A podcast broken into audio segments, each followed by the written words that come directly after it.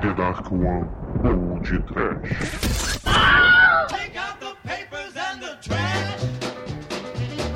Ele é o Davis! Aqui Dove tem o Mig! Dick Trent! Ed Wood! É, sim! Começa agora mais um podcast. Aqui é o Bruno Guter, ao meu lado está o travesti feliz da The Dark One Productions, Douglas Freak, que é mais conhecido como Exumador. Irmãos, ore, vamos orar aqui no altar do trash. Oremos membros da igreja do Ed Wood. Os homens com a capa cobrindo o rosto, as mulheres com o casaquinho de angorá e, e o Glenn ou a Glenda escolhe. Não é, Tremem? Almighty, pull the strings, Almighty! Pull the strings, Almighty! Ed Wood fez escola de efeito especial. Pois é, meus caros amigos e ouvintes. Oficialmente está no ar uma nova série de programas do Podcast. Que serão os programas biográficos de pessoas que fizeram história no cinema underground. E nada mais justo que abrir estes programas com aquele que é considerado o pior diretor de todos os universos. Todos, todos! Estamos falando do poderoso Crossdresser Ed Wood! Oremos, oremos! Com um altar de lápis de papelão. É, é isso aí, meus amigos ouvintes. Já voltamos com Ed Wood. Os gringos também têm Zé do Caixão.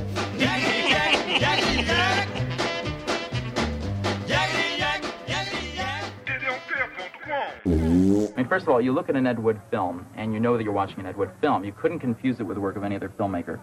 It's, it's like a Fellini film or a Bergman film or a movie by Frank Capra. He has a very distinctive, absolutely unusual style.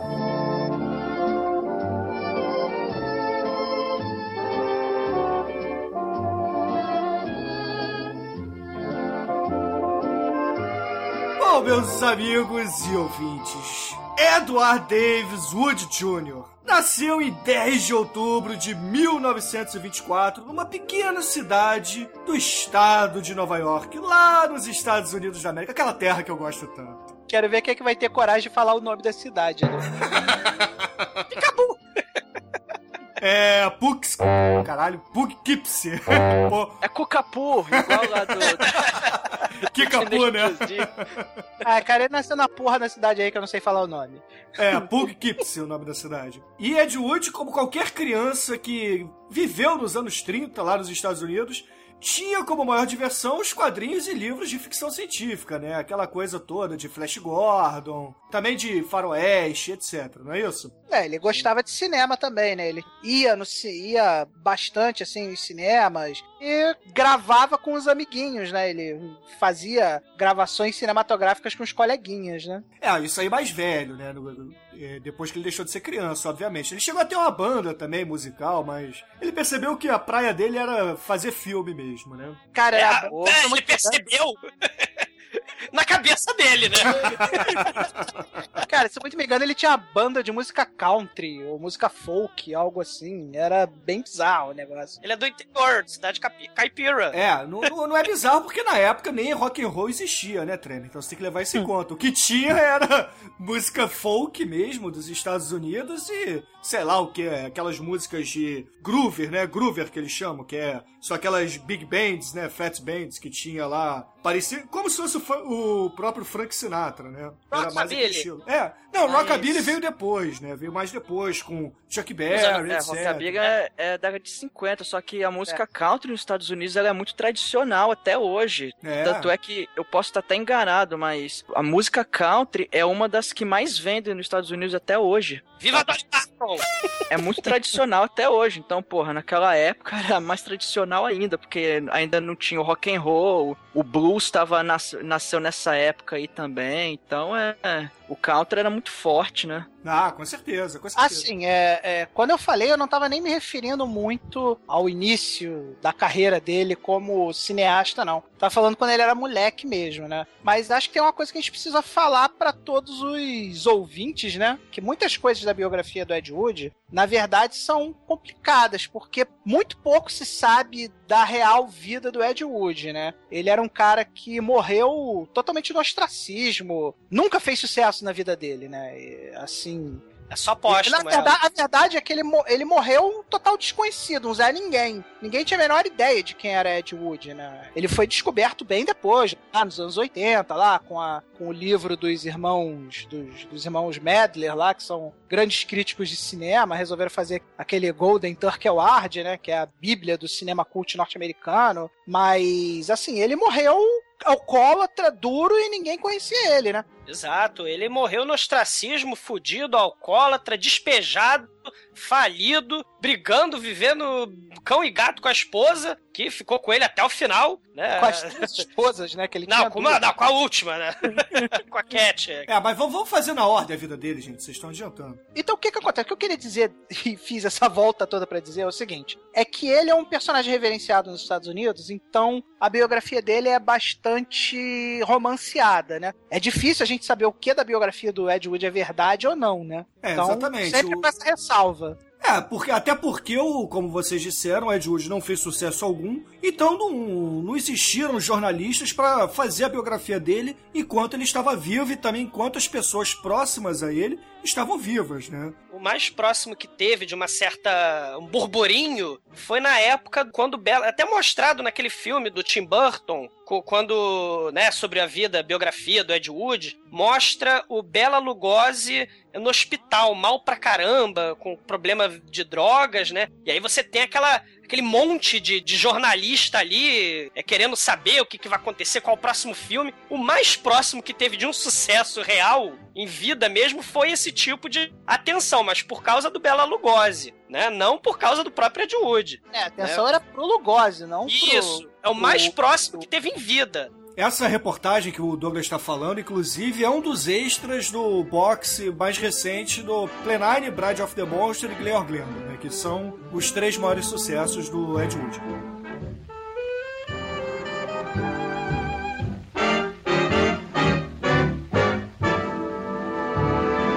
A story must be told.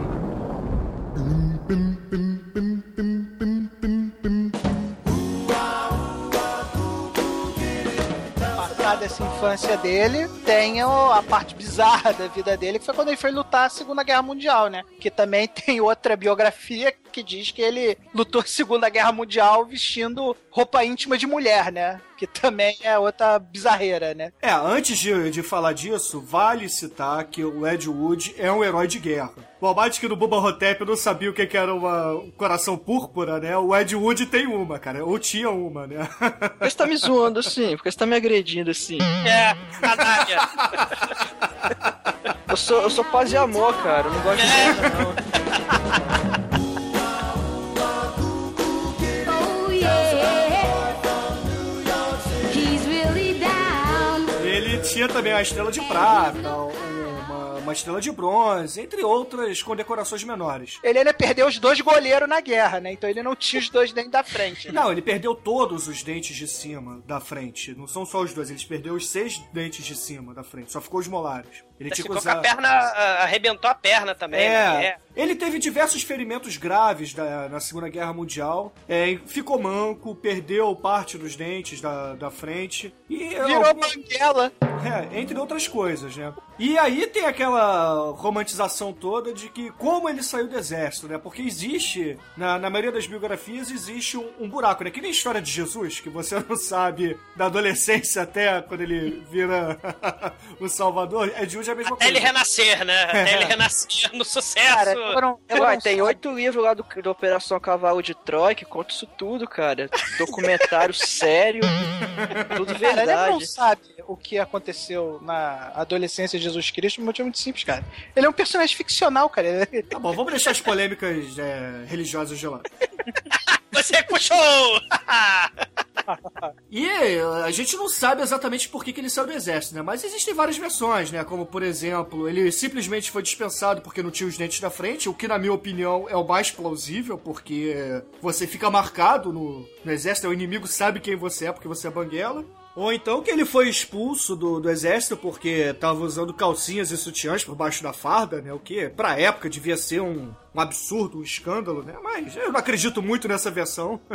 Tu imagina, tu tá lá na trincheira, caralho, lá vem os alemão. Pera aí que eu vou vestir minha calcinha? Porra, fudeu, desmoraliza, né, cara? É verdade, né? Desmoraliza qualquer tropa, cara. Não, não dá muito certo. É, tem outra história também de que descobriram que ele tava. É, nas folgas dele do exército, tava participando de um circo local ali, com. fazendo um personagem meio homem, meio mulher, né? Então.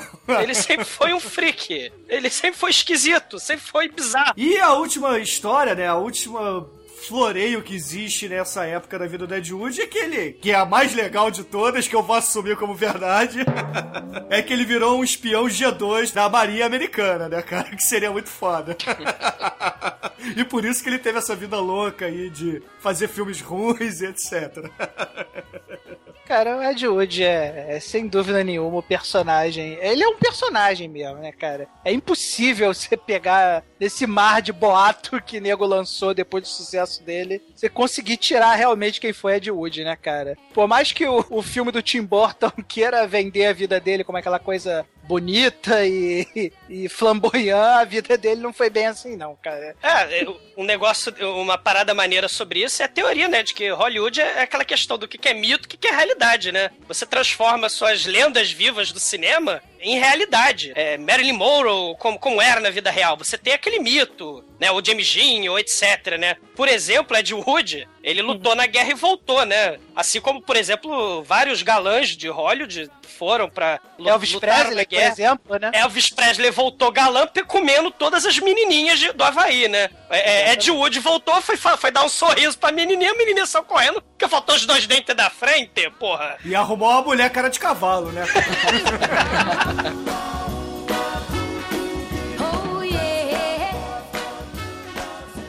A story must be told.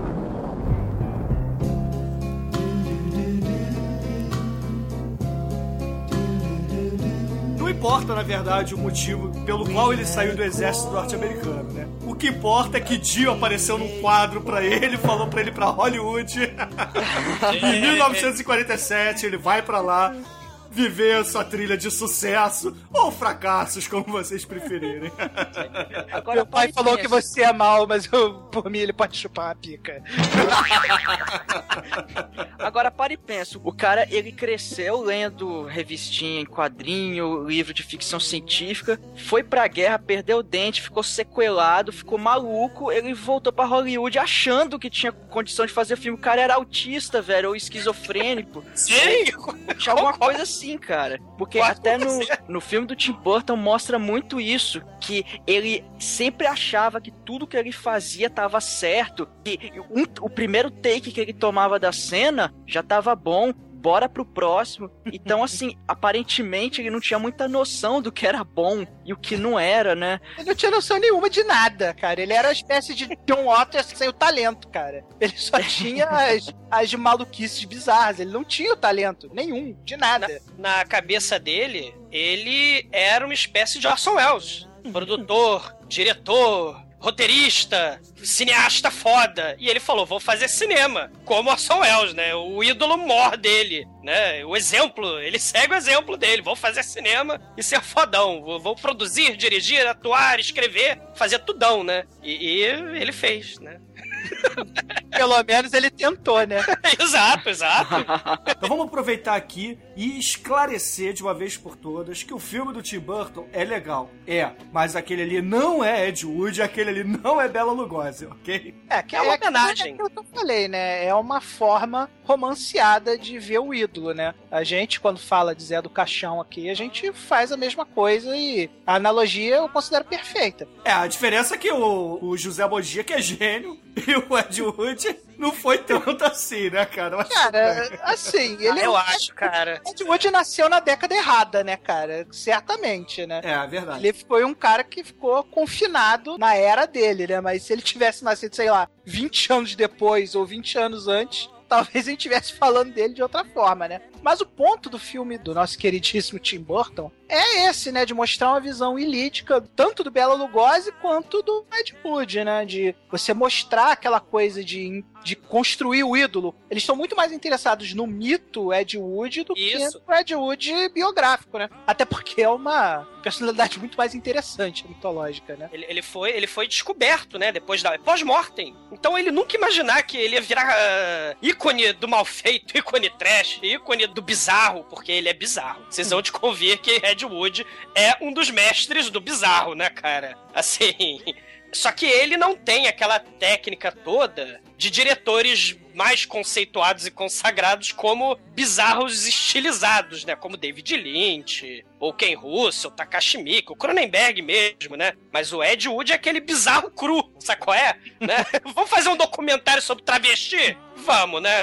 Aí faz, Ele é né? só bizarro e ponto, né? Na verdade, se o filme do cara não tivesse valor, se ele fosse só um merda por ser um merda, a gente não tava falando dele aqui agora, entendeu? Sim, Os concordo. filmes do cara são muito ruins, ninguém discorda disso, são horríveis. Mas tem valor justamente nessa. Ah, mas são muito divertidos, carreira, cara. né, Eu cara? me divirto pra caralho assistindo os filmes dele, cara. É, são muito divertidos, cara. Os filmes do Woody são muito divertidos. E essa coisa de mito que vocês estão falando, cara, nos anos 90, lá nos Estados Unidos, foi fundada uma igreja chamada Woodwism, que é a Amém, igreja...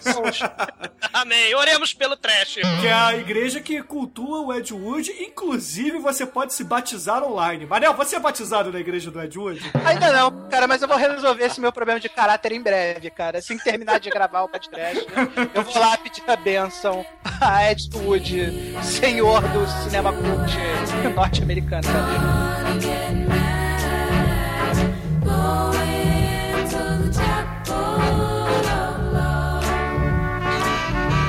Mas assim, já que o Douglas citou aí o nosso queridíssimo Orson Welles, né? O, teoricamente é o contraponto ideal do, do Ed Wood, porque é considerado pelos críticos o maior cineasta de todos os tempos, né? Vale a gente citar que aquele encontro dele com o Ed Wood no, no filme do Tim Burton é totalmente ficcional. Pode ter até acontecido que ele um dia tenha encontrado o Orson Welles, porque ele vivia em Hollywood, né? Mas era assim, mais ou menos como se eu estivesse andando na rua, ou então eu, eu entrasse no bar e tivesse, sei lá, o Antônio Fagundes sentado num canto e eu chegasse, Antônio Fagundes, vou sentar aqui na sua mesa e trocar ideia contigo. Muito provavelmente o Antônio Fagundes me escorraçaria. E é o que imagino que o Orson Welles tivesse feito, se é que isso algum dia ocorreu, aconteceu, tá? E, e o mais importante, o Ed Wood entra no bar pra falar com o Orson Welles. Travestido! Ele é um traveco que vai conversar com o Orson Welles, cara. Não- ele pede uísque e senta na mesa, um traveco com uísque no copo na mão. Oi, Orson Welles, você é meu ídolo. Eu sou um cineasta também, me dá a diquinha. Porra. Não, eu- o, o traveco de bigode sem os dois boleiros, né? É uma coisa que só aconteceria na Lapa, né?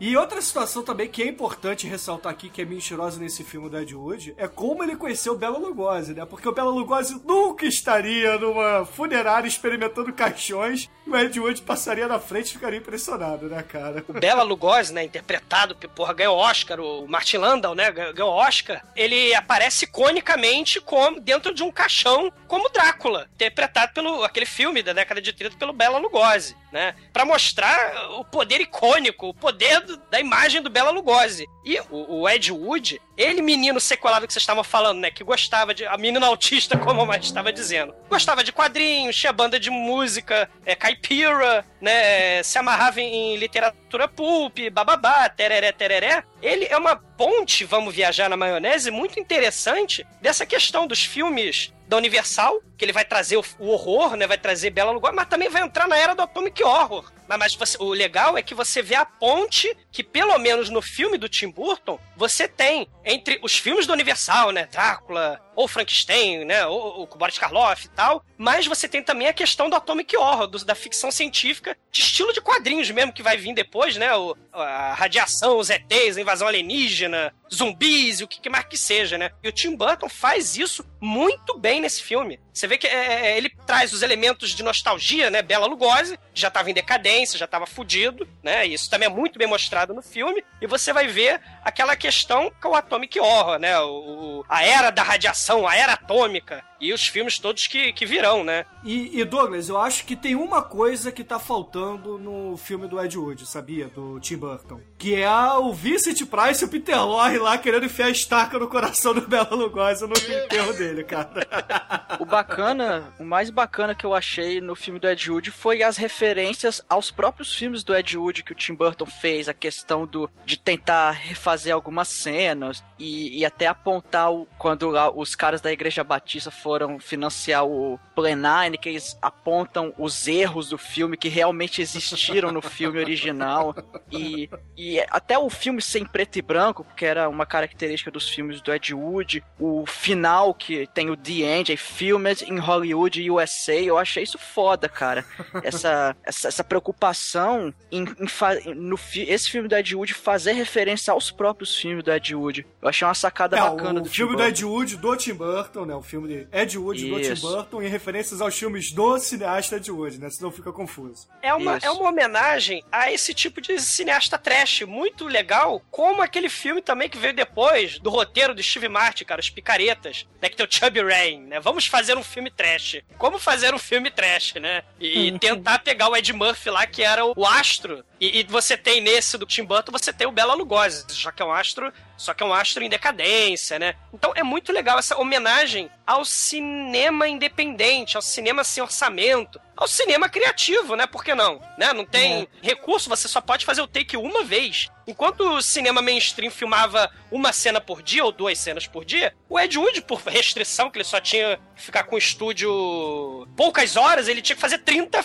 cenas num dia. Então a cena que saísse era a cena que ia valer. É, o que, o que eu, assim, só pra. A cena icônica lá do Orson Welles encontrando Ed Wood Traveco, a parte mais realista e interessante da história, que fica bem é, é, é, de relance ali, fica bem só no, na pista, né? Você fica. É sutil, é o alcoolismo do Ed Wood, que é o único momento em que você tem, onde ele pede o uísque lá, o uísque imperial, e a única cena que realmente tem, de fato, mostrando ah, o fundo do poço do Ed Wood, no caso. Né? Só que ali é retratado como o top dele, né? Que ele vai fazer o filme fodão, que é o Play Nine, que é o orgulho da carreira dele, que ele diz, né? Mas ao mesmo tempo que aquilo ali é, é de mentirinha, você tem o toque muito sutil da realidade, mas fica a homenagem, né? Fica, fica o retrato do Tim Burton sobre a, a vida esquisitíssima do Ed Wood, né? e os personagens bizarros em que, que fizeram parte dessa história. É, sim. Essa cena, na verdade, do bar, né? Existe uma cena parecida, pelo menos na maioria dos relatos que a gente tem da vida do Ed Wood, que é como ele conheceu a segunda esposa dele, que é a Cat O'Hara, né? Que ele conheceu ela enquanto tava tendo um- uma crise de choros, né? Por ter bebido muito num bar. E ela, com pena, foi conversar com ele e eles se apaixonaram, né? E no filme do Tim Burton, ela aparece lá no, na clínica de reabilitação que o Bela Lugosi tá tricotando meias, né? Isso, obviamente, nunca aconteceu, né, cara? Mas. É, a vida do, do Ed Wood contada pelo Tim Burton é muito mais alegre, flamboyante e divertida do que foi na realidade, né? É, e, e preste atenção no que você falou, cara. O Tim Burton deixou. Mostrou uma vida mais feliz, cara, pra alguém, cara. O Tim Burton. Imagina, né, cara? Imagina o que o Ed Wood sofreu na vida dele, né? É, a vida do Ed Wood no filme é totalmente festiva, né? Mas é bem distante da realidade. Acho que a gente já falou isso. É, verdade.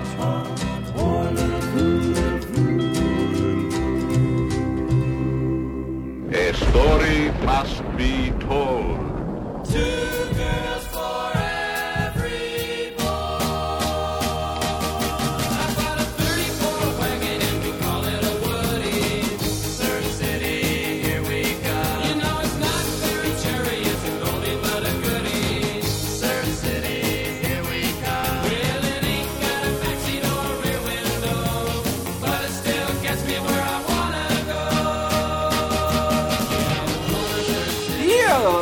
Depois disso tudo, né, que o Ed Wood sai do exército, vai pra Hollywood, recebe o chamado do Dio, ele vai trabalhar alguns estúdios pequenos de Hollywood, né, e, e por lá ele acaba conhecendo o, o Ray Flynn, né, que é um fotógrafo, era um eletricista, era um, o cara que trabalhava nos bastidores do cinema, e esse cara passou a acompanhar o Ed Wood em todos os filmes dele. É, ele era exatamente o que era o Ed Wood, um faz-tudo de cinema, né? Tanto o Ray Flynn quanto o Ed Wood, eles aceitavam qualquer coisa que pintasse, né?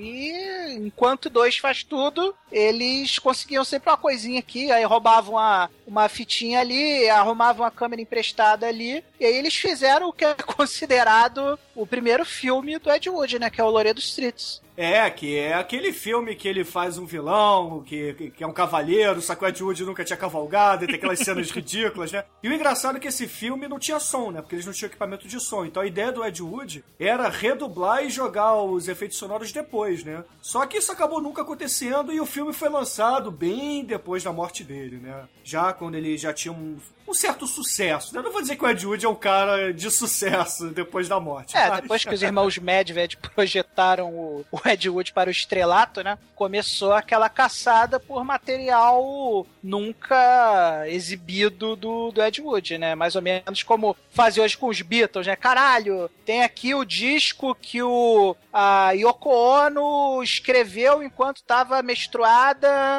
e de cabeça para baixo. Aí nego publica essa merda como se fosse uma coisa genial, né?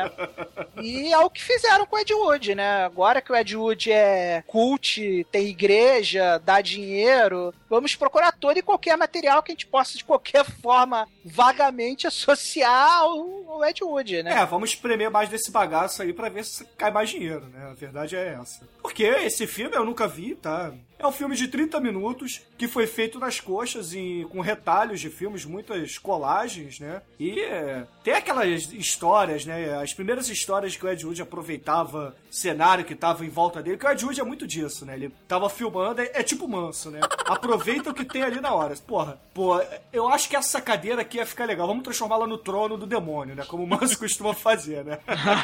E- e- e- exato, e não faz retake, né? Ele não faz outra. Não filma de novo, não. Cara, os filmes do Ed Wood, cara, tem uns takes inacreditáveis no filme do Ed Wood, cara. Assim, uns negócios assim que você fala, caralho, não é possível que o cara botou isso no copião final do filme, cara. É porque só tinha aquilo, cara. Assim, sinceramente, cara, se o Plan 9 for Outer Space é o melhor que o Ed Wood pôde produzir na sua carreira, cara, eu fico imaginando que merda é essa desse Loreto Street, né? Que eu também, como Bruno, também nunca vi. E se Deus quiser, vou continuar assim, cara. O, o Ed Wood, ele, apesar disso tudo que vocês estão falando, ele sempre foi esquisitaço, né? Mas ele queria ser mainstream. Então, esse aí é tipo um western, é filme de cowboy, né? É o que fazia sucesso na época, inclusive, né? Os filmes do John Wayne, etc. A- Além dos filmes de cowboy, de faroeste, filme noir, que a gente depois vai falar do Jailbait, né? Que era filme- coisa que tava muito na moda no- nos anos 60, 50, É, sei nos lá. anos 40 e 50. E Isso. depois, e logo depois, vai ter também a questão do thriller, aquele suspense psicológico. Aí a gente vai ter, no caso do horror psicológico, um documentário,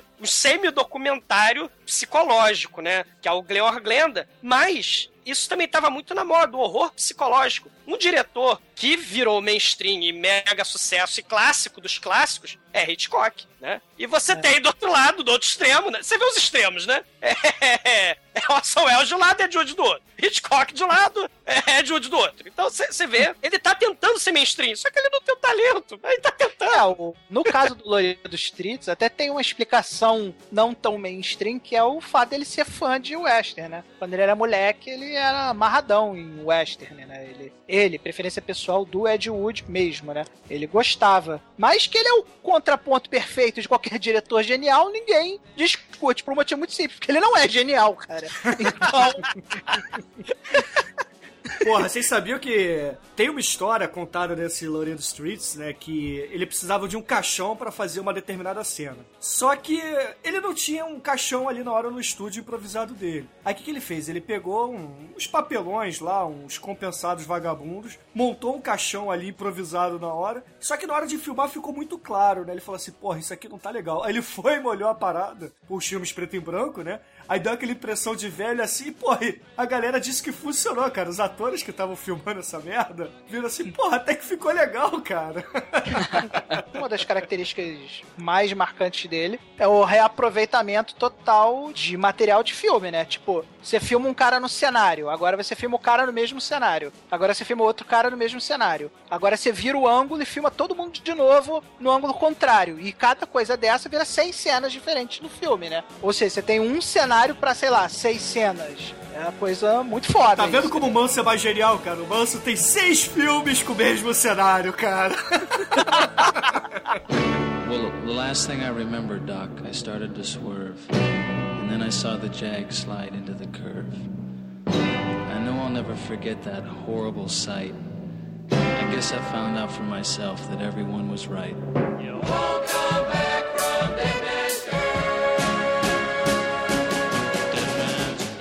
que vocês estão falando dele ter esses contatos em Hollywood, com a Low Hollywood, né? É, o cinegrafista, o estoquista lá do cenário, o cara que tinha chavinha lá, o. Como é que chama? O zelador que tinha chave do- dos cenários, né? O figurinista e, e o cara que tinha a câmera. Você vê que ele. É, muita gente que, que depois, né, foi, foi estudar o Ed Wood, foi ver o Ed Wood, fala que ele se preocupava muito em como fazer o filme, como arrecadar o dinheiro, como produzir, como chegar, juntar a galera, vamos filmar, bora filmar, bora filmar. Juntava todo mundo ali, fazia um dia, filmava as 30 cenas que saísse, saiu, mas nunca se preocupou tanto em fazer um filme bom de verdade, entendeu?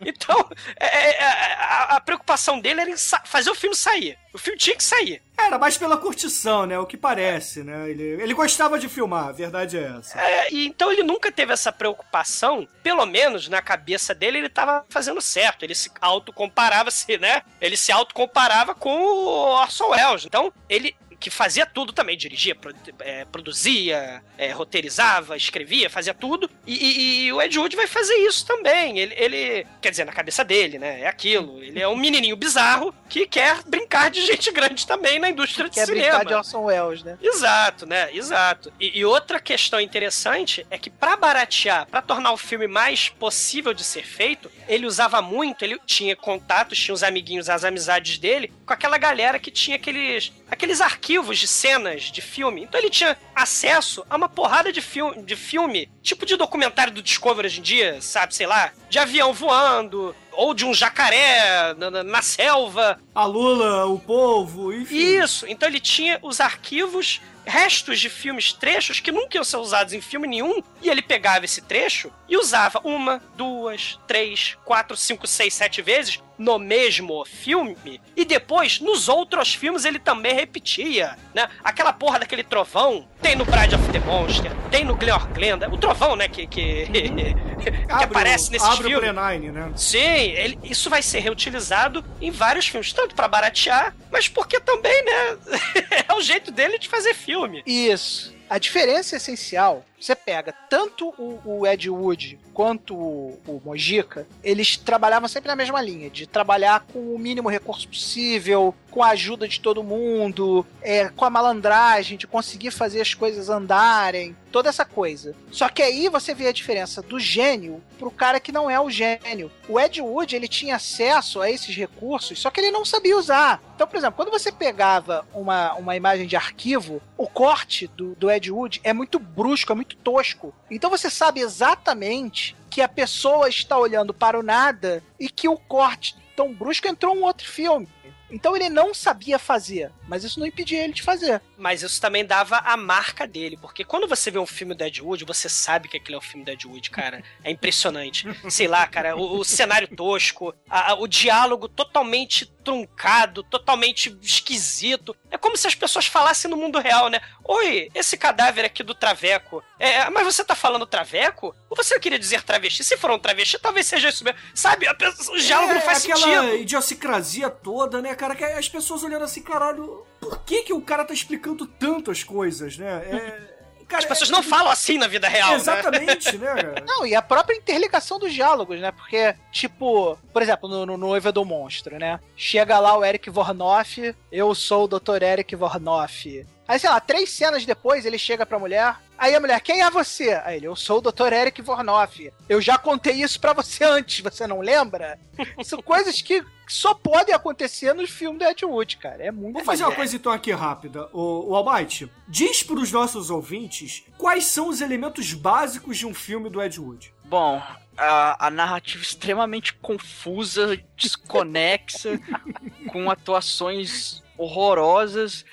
Essa parte técnica que o Manel falou que ine- inexistente, né? Quem, mesmo quem não entende de cinema, dá pra ver, cara, que não, não teve, vamos dizer assim, cuidado nenhum na parte técnica. Essa questão de aproveitar filmagens de, enfim, imagens de guerra e jogar no meio do corte do filme, mas com esse corte brusco, aí você sabe o que é o filme, o que é o arquivo de imagens. Cara, tem muita coisa, bicho. A cenografia, né? O próprio figurino, é, coisas exageradas, né? E o elenco, né, que é repetitivo, né? Ele vai usar. ele- assim, ele é um garotinho esquisito. Então ele reunia para si outros seres estranhos do off Hollywood, né? Cara, é mais, ou me- é mais ou menos assim. Os monguinhos brasileiros vão jogar RPG. Os monguinhos americanos vão fazer filme, cara.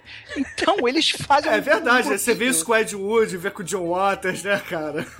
Cara, é sério isso, cara. Enquanto que os monguinhos brasileiros vão pegar um livro de RPG pra jogar, os monguinhos americanos arrumam uma câmera e vão filmar. Porque, cara, o grupo do Ed Wood, o abre e fecha aspas, elenco do Ed Wood, né? O elenco mais fixo, né? Que inclui, sei lá, Thor Johnson. Cara, olha o secto, olha a seita, olha a galera com quem a Jude vai trabalhar. Bela Lugosi, ator decadente, né? Que o pessoal até sacaneava que não sabia falar inglês. É a drag queen, né? Que, que o Bill Murray interpreta muito fodamente no filme do Tim Burton, né? Que ele vai ser.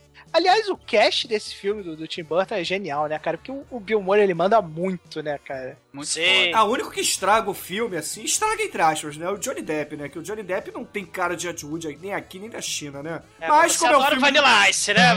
O Johnny Depp não pode, mas Vanilla Ice tá valendo. Ah, mas como é um filme do Tim Burton, o Johnny Depp tem que ser o astro, né? Cara, gostei Cara, eu, eu me impressiono que o, o Johnny Depp não foi o Batman do, do Tim Burton, cara. Vou te falar que daria, hein, cara. O Johnny Depp daria pro Tim Burton.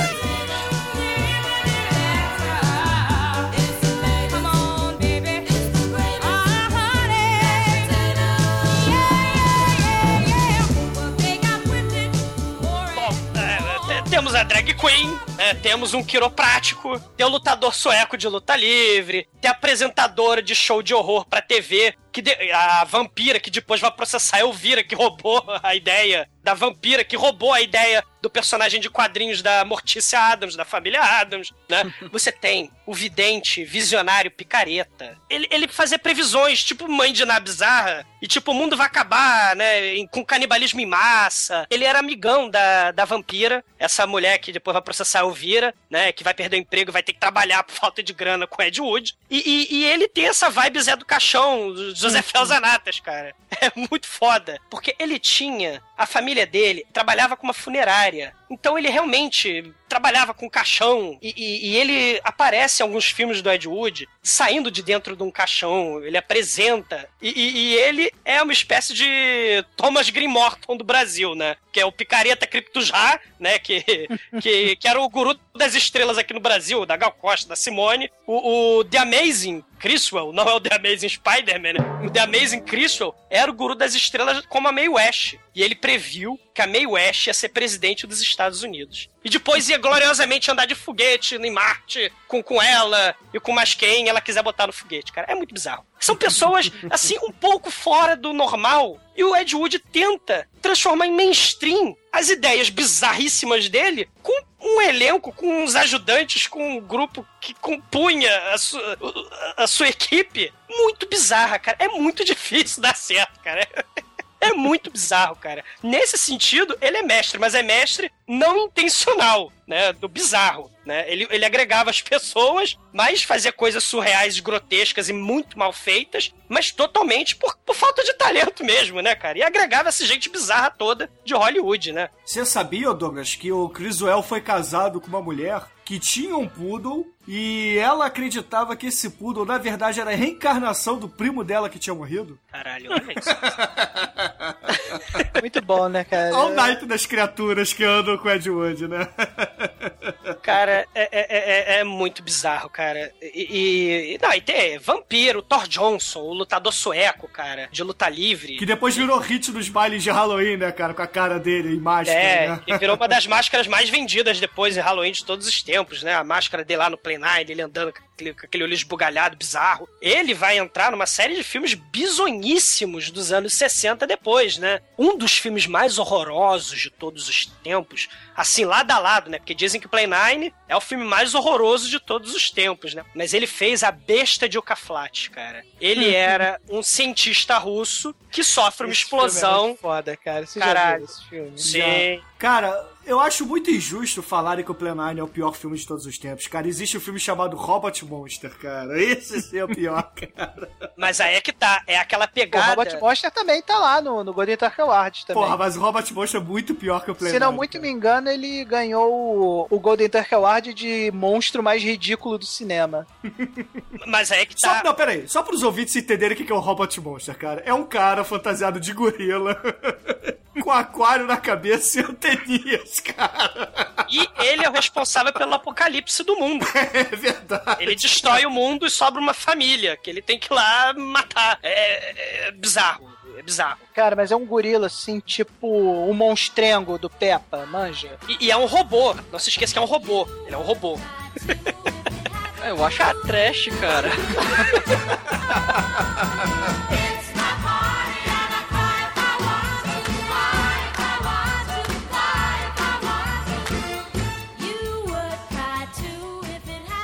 A story must be told.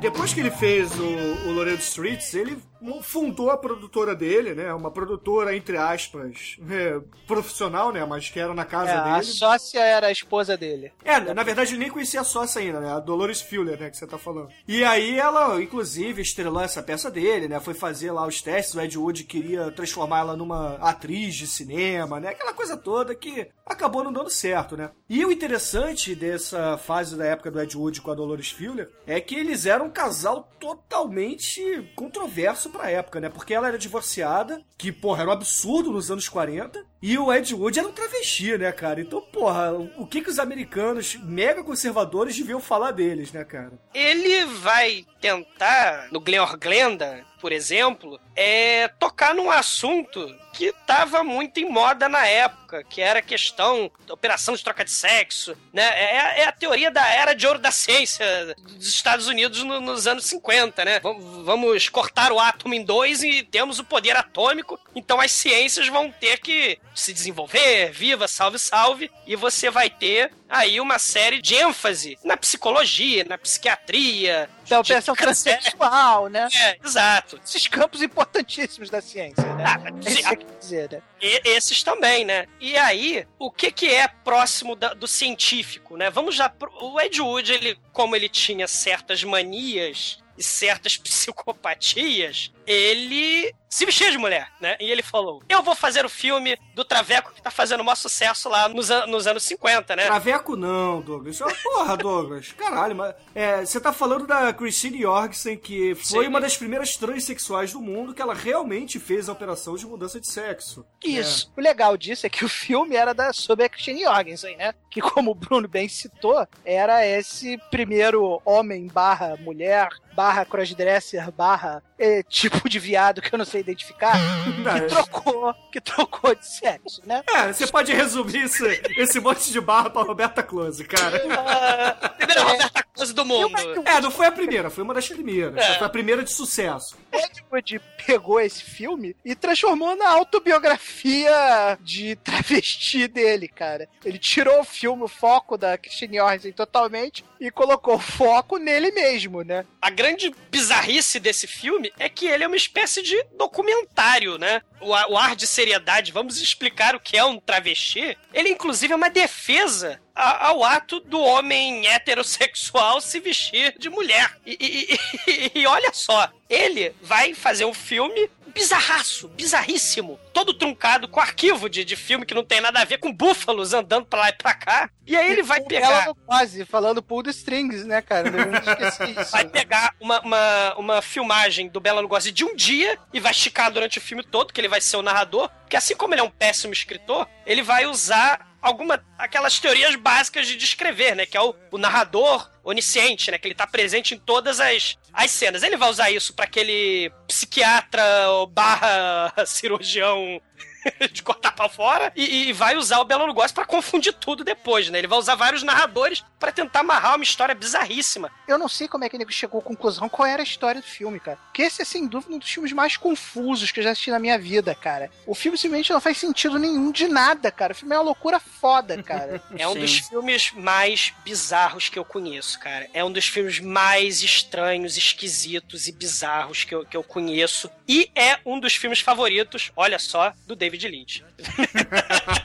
o mestre do bizarro se inspirou no, no Ed Wood, olha só. Agora, uma coisa interessante, é isso que eu queria dizer no final das contas, que essa coisa de ciência depois dos anos 50. O Ed Wood vai fazer um filme de travesti e vai fazer uma defesa e vai pedir tolerância aos travecos. Ah, é normal. O, o sujeito casado tá lá vestindo a calcinha, tá vestindo a- a- o casaco de lã angorá da esposa, tá vestindo o, o chapéu. Mas por quê? Ele quer se sentir mais confortável. O Gleor Glenda vai falar que chapéus e a roupa do homem é muito desconfortável. Inclusive, o chapéu deixa o homem careca, diferente do chapéu da mulher, que é de lã angorá. Você usa Então, muito se- chapéu, Douglas? Não, não uso chapéu nenhum. Também não me vejo, não sou um travesti, caralho. Essa era a minha segunda pergunta, cara. Se você usava chapéu de mulher, cara.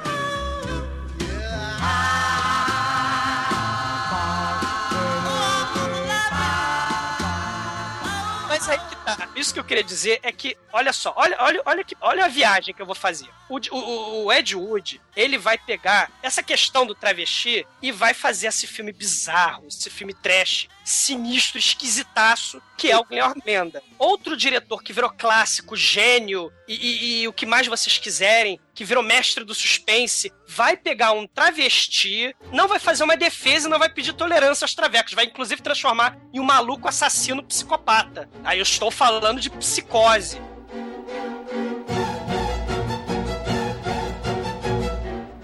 O Hitchcock vai pegar o tema do travesti e vai tornar um clássico do terror, do horror, do suspense. Ed Wood vai pegar o travesti, e ele era um travesti, e vai virar o, me- o- bizarraço, vai virar o mestre, do, vai virar um, o, o cara mais bizarro de todos os tempos e tosco e esquisito.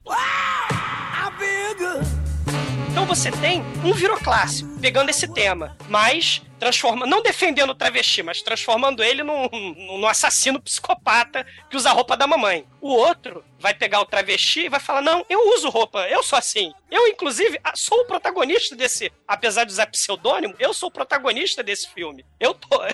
É, diferente do Alfred do, do Hitchcock, o- o Ed Wood vai brigar com o produtor do filme, inclusive. O cara nunca mais vai querer saber da vida, nunca mais vai querer ajudar o Ed Wood. Ele tentou pedir tolerância aos travestis e acabou sendo escorraçado pelo primeiro produtor que se dignou a, a- dar uma grana pro Ed Wood pra fazer um filme. Ele falou: caralho, é isto que você vai fazer? Aí E aí ele- eu tenho, e aí eu tenho uma pergunta a fazer pro Almighty. Almighty, você acha que os travestis são heróis ou vilões? O que, que você acha? Como assim, cara? Não, não entendi. Não entendi É, o sentido o Douglas ele tá colocando essa dicotomia do travesti, do travesti vilão e do travesti bonzinho, né? É. Que é a visão do Ed Wood e a visão do Alfred Hitchcock. Qual das visões você acha mais pertinente? Os travestis são vilões ou mocinhos? O que, que você acha? Cara, depende do travesti. Se ele, se ele não rouba, não estrupa e outras coisas, né? Estrupa, tá? Estrupa. Então é, porra. Não, pô. Tra- Travesti é filho de Deus também, deixa os caras. Então você é mais Ed Wood do que Alfred Hitchcock nesse aspecto. Sim, sim. Eu apoio os travestis. Ah, então você viu que Ed Wood foi resgatado muito sabiamente depois, né, cara?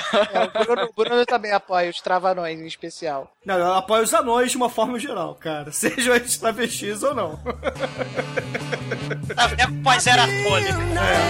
É, pois é. a and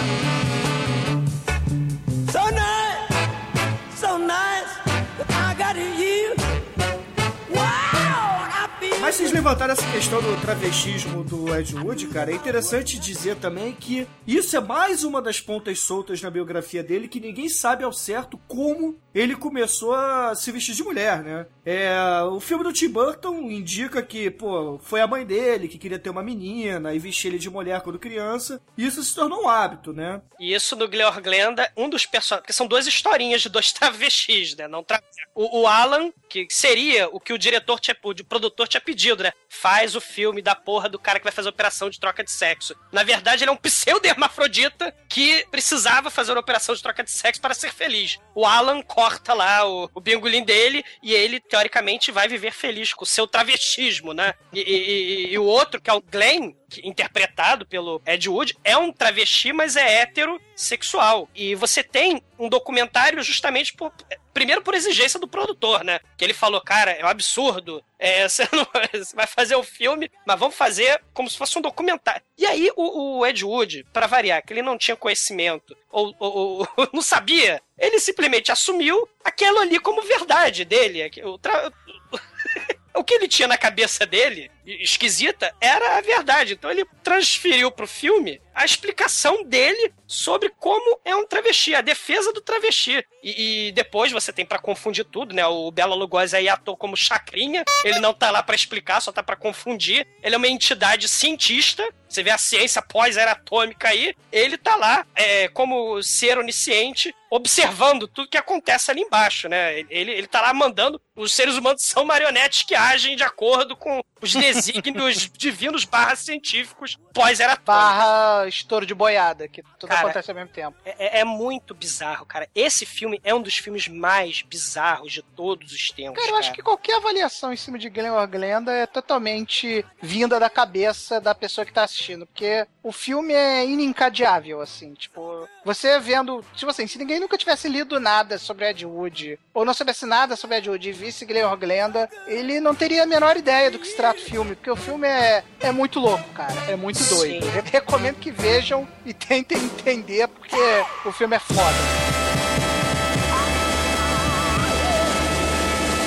A story must be told.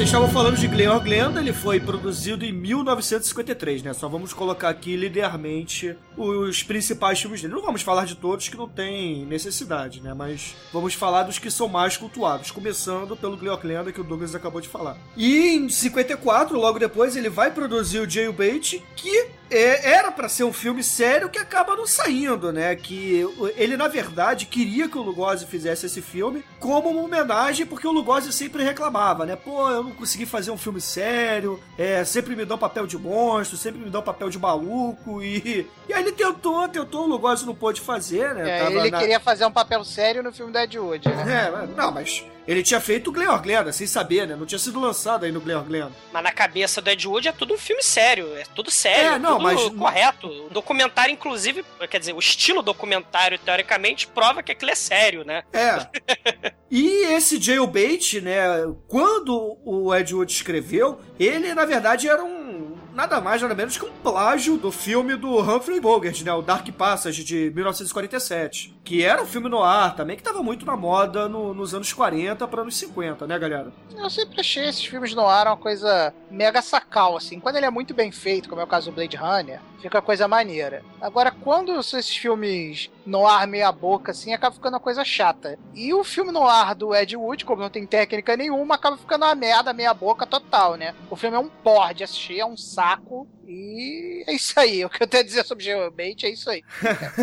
É, o Jailbait, né, o que tem de interessante aqui nele, na verdade, é citar que o Steve Reeves, que foi o Mr. Universo de 1950 e depois fez o primeiro Hércules nos Estados Unidos, é, estreou no cinema no Jailbait, né, fazendo um dos capangas lá, enfim, né. Mas eu, particularmente, também não tenho muito o que dizer desse filme, porque eu também não gosto muito dele. Não sei se você, Almighty ou Douglas, tem também a dizer. O Jailbait eu não cheguei a ver, não. Eu também não gosto do filme, não. Eu prefiro, eu prefiro no sentido bizarro, extremo, o Play Nine e o Glenn Orglena. São os meus, sim, os... É, é aquilo, ele tá tentando... Ele fez filme de faroeste e fez filme no ar também. Vai que dá certo, né? É, tentou, tentou e não conseguiu, né? Bateu na tra... Se bem que o, o Loreto Streets, ele fez mas não chegou a ser lançado, né? Então, na É. época, no contexto da época, o Jailbait é, era, entre aspas, o filme sério do Ed Wood, né? Se bem que pra ele, como você disse, o Glenn Orglena também É, era, né? é, exato. Mas ninguém levou a sério, né? Porque afinal de contas, o tema do filme, porra. Convenhamos, né? Mas o Gilbert, o problema dele é que ele tava muito confinado no, na coisa do, do filme sério mesmo, como você tá falando, né? É, o, o lance de filme no ar é o que você falou, mano. Ele tem que ser muito bem escrito, tem que ser muito bem dirigido, tem que ter diálogos interessantes. E o Ed Wood é conhecido por não ter diálogos interessantes. Cara, os diálogos do Ed Wood são os diálogos mais bizarros de todos os tempos, cara. Você vê qualquer filme do Ed Wood, nenhum diálogo dele é. Sabe, os diálogos são. Assim. Os diálogos não são. Propositados, cara. É, são, são diálogos repetitivos, são diálogos que nenhuma criança de 5 anos teria com outra de criança de 5 anos, entendeu? É, são coisas realmente imbecis.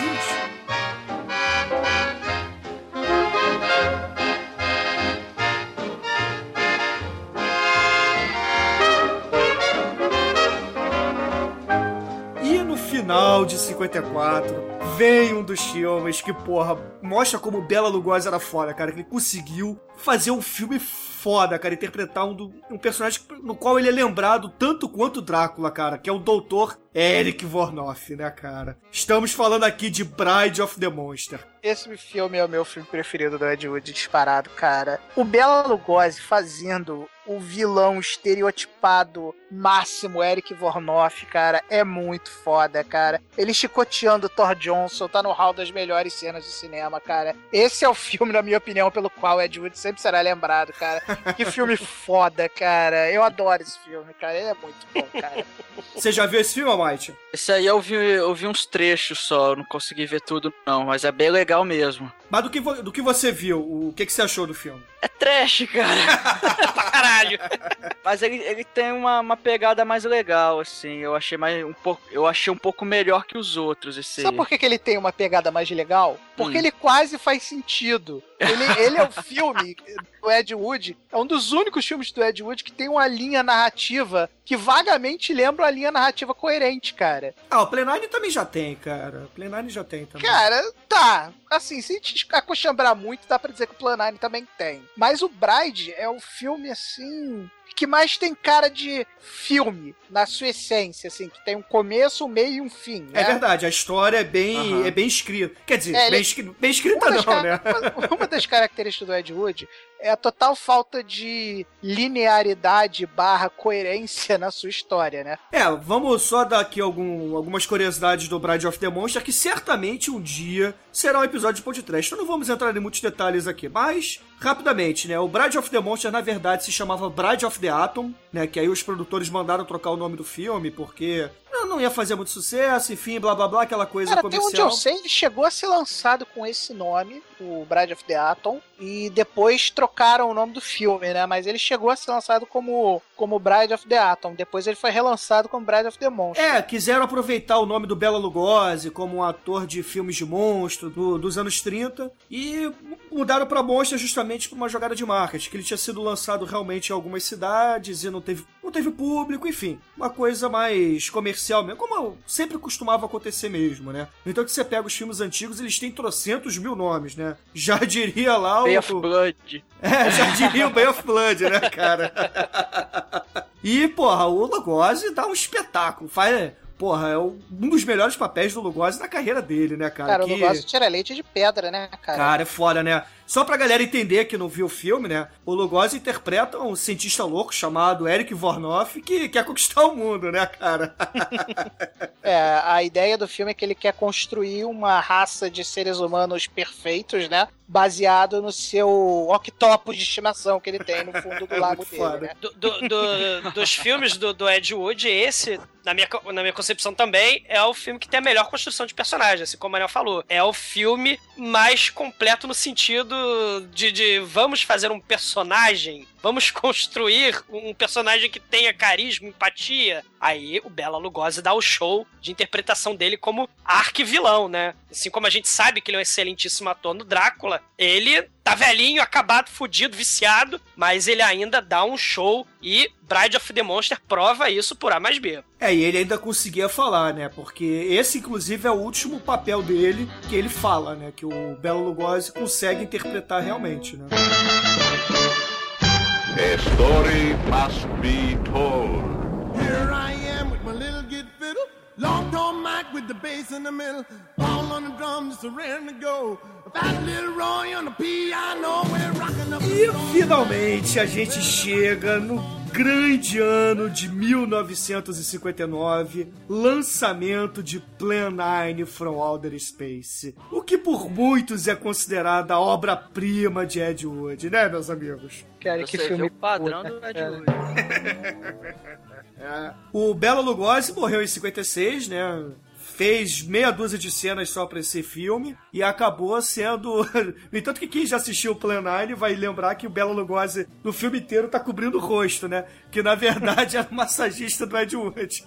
Pegou um cara que não tinha nada a ver com o Belo Lugosi, cara. Cobriu o rosto do cara e mandou o cara fazer o filme, cara. É inacreditável um negócio desse, cara. É uma coisa assim. E meu Deus, que filme é aquele, cara? É. é- Cara, é impressionante, cara. É muito impressionante que a pessoa tenha coragem de filmar um negócio daquele, cara. Ah, que isso, cara. 9 é muito divertido, cara. Pra quem, pra quem não conhece, a ideia do filme é o seguinte: é que os alienígenas querem invadir a Terra, né? Então eles tinham um plano anterior, que era o plano 8, mas eles decidem que o plano 8 não ia dar certo. Então eles vão lá na gaveta e puxam o plano 9 do Não é isso, sideral. Manel. É que o plano 8 não dá certo porque o governo dos Estados Unidos respondeu com armas em vez de falar oi pros alienígenas, cara. Aí eles puxam o plano 9 do espaço sideral, que dá título ao filme, que é transformar os cadáveres em zumbis e matar a população, né? Da Terra.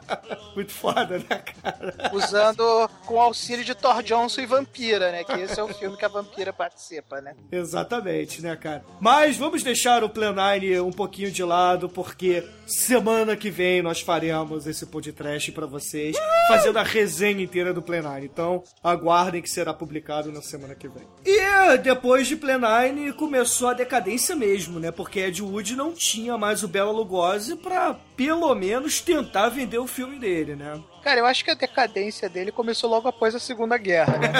é, é importante a gente sempre frisar isso, que o Ed Wood nunca teve momento de glória a ponto de ter um momento de queda, entendeu? Não, eu sei, Ele o que eu tô querendo que dizer... cair porque ele nunca subiu, entendeu?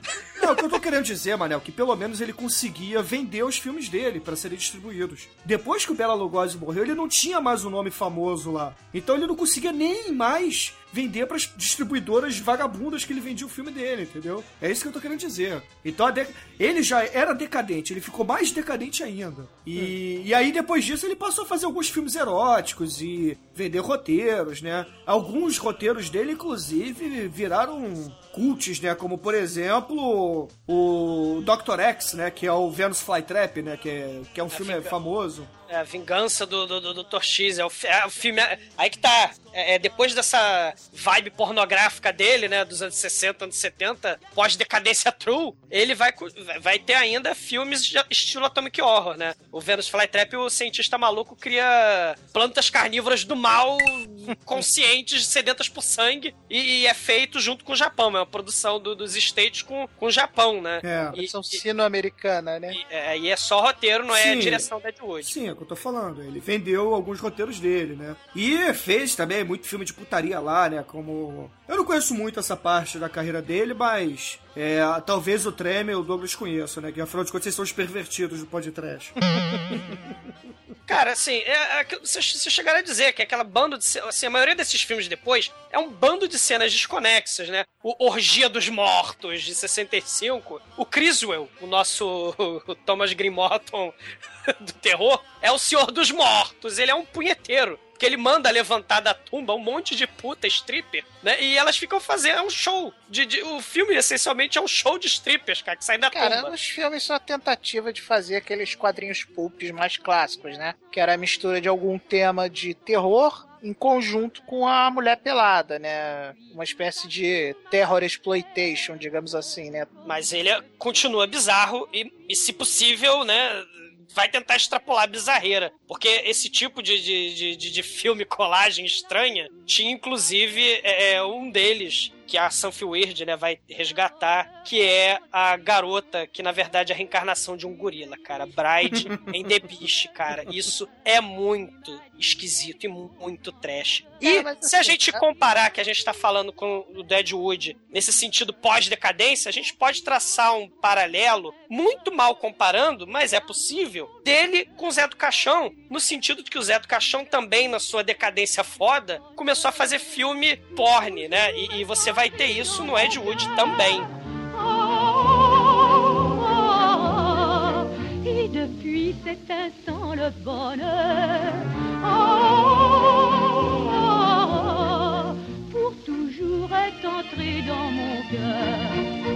Qu'importe où je Um desses filmes que eu gostaria de citar, né? Já que estamos falando de Ed Wood e o caráter cult dele, é interessante falar dessa parte sim, porque até porque é desconhecida, né? O pessoal é, só fala só incensa os filmes mais parecidos com filmes mainstream dele, né? Mas filmes não são não é só isso, né? Você tem filmes experimentais e o trash é muito disso, né? Essa parte underground e experimental. Não que ele tenha talento, não me entendam mal, não, que ele, não que ele tenha talento pra fazer esse tipo de coisa. Mas um dos inacreditáveis que eu queria citar é um de 71, que é o Necromania. Que esse é dirigido por Ed Wood, é um pornô real, é X-rated, baseado num romance dele que ele tinha escrito antes, onde um lindo e jovem casal visita a bruxa pra curar os problemas de palmolescência do protagonista, sabe? E a vampira se recusou a fazer esse filme. Mas o Criswell aparece in memoriam no sentido de que o caixão dele tá nesse filme. Porque o Ed Wood queria que a vampira aparecesse pelada em cima do caixão do Criswell. A vampira não. Decadência tem um limite. Aí, cara, é- esse filme foi filmado em um dia com 7 mil dólares. Sim, é um negócio. É, é um negócio assim. É, é- é É um muito. negócio grotesco. É muito melhor palavra é grotesco. grotesco, cara. Sim, sim. Mas a gente tá citando, né? A gente tá fazendo o programa sobre Ed Wood. Essa fase existiu, né? E ele, em muitos desses filmes que são considerados perdidos, muitos deles estão perdidos, você tem alguma coisa que a Sanfi Weird, aquela distribuidora de vídeo, que vai Consegue resgatar isso. Como algumas cenas outtakes dele de Traveco fazendo alguns filmes, né? E, e aí a gente pode dizer que essa questão do resgate do Ed Wood muito se deve nos anos 80 à questão do aumento da distribuição de filmes e aumento de informação de cinema por meio da cultura do vídeo, cassete. Foi, foi por causa do vídeo Ah, cassete que a gente certeza, né? tem o Ed Wood é, é, reconhecido hoje, né? No sentido de que esses filmes viraram vídeo e, e viraram fitas, e aí a, pessoa, a galera descobriu e conseguiu distribuir.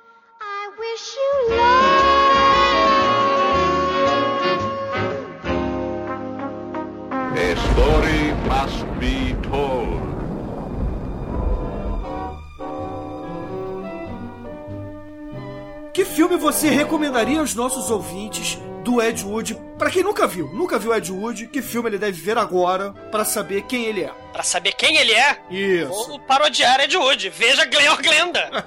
Tem horror, tenha medo, muito medo. Há muito medo, há muito. E você, Treme? Cara, eu vou recomendar o filme mais palatável do Ed Wood, né? Até pra não causar aquele. Acho que quem começar com Glenn Glenda vai, vai sentir aquela estranheza inicial e talvez não continue nesse mergulho profundo que é conhecer a alma do Ed Wood, né? Então eu vou recomendar o mais palatável, que é o Bride of the Monster, que coincidentemente também é meu filme preferido, que é a coisa que o Ed Wood fez que mais vagamente lembra um filme. Bride of the Monster. É verdade, cara. É verdade. E você, Almighty, qual é o filme que você recomenda da galera aí? Eu concordo com o Treme que o Glenn Glenda é tenso, cara, pra, pra quem começa a... Foi meu primeiro contato com o Ed Wood, foi o Glenn e, cara, foi tenso. Mas o. Eu vou recomendar o Play Nine, né? Que a gente até vai fazer semana que vem, que não é um filme bom, mas assim, é pra você ter uma ideia de o que é Ed Wood, eu acho que vale a pena ver o Play Nine. É, ca- o que o Ed Wood é capaz de fazer, né? É, exatamente. O, o que ele é capaz de cometer. Ah, protesto. Tinha que ser Glenda. o próximo. Ai, ai. Ô, meus amigos ouvintes, eu fico com o Almighty aqui também, que, cara, Plenine, vocês têm que assistir por um motivo básico. Vai ser o podcast da semana que vem, então eu não quero dar aviso de spoiler. Vejam o Plenine pra semana que vem. Já tá adiantando trabalho, né? E aí eu pergunto a você, Almighty, que música a gente vai usar pra encerrar essa homenagem que nós fizemos aqui ao Ed Wood? Em homenagem aos travecos, é, vão chamar em Velhas Virgens um homem lindo.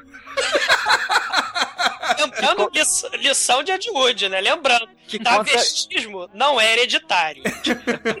Que essa música conta assim, já a história de um cara que tava num bar ou em algum lugar assim e vê uma mulher linda, só que descobre que ela é ele. Então é.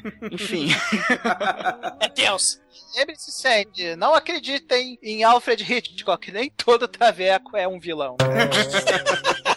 Excelente, então, ouvinte. Fiquem aí com Velhas Virgens, Homem Lindo, e até a semana que vem com Plenine from Outer Space. Yeah! Pull the strings, pull the strings. The!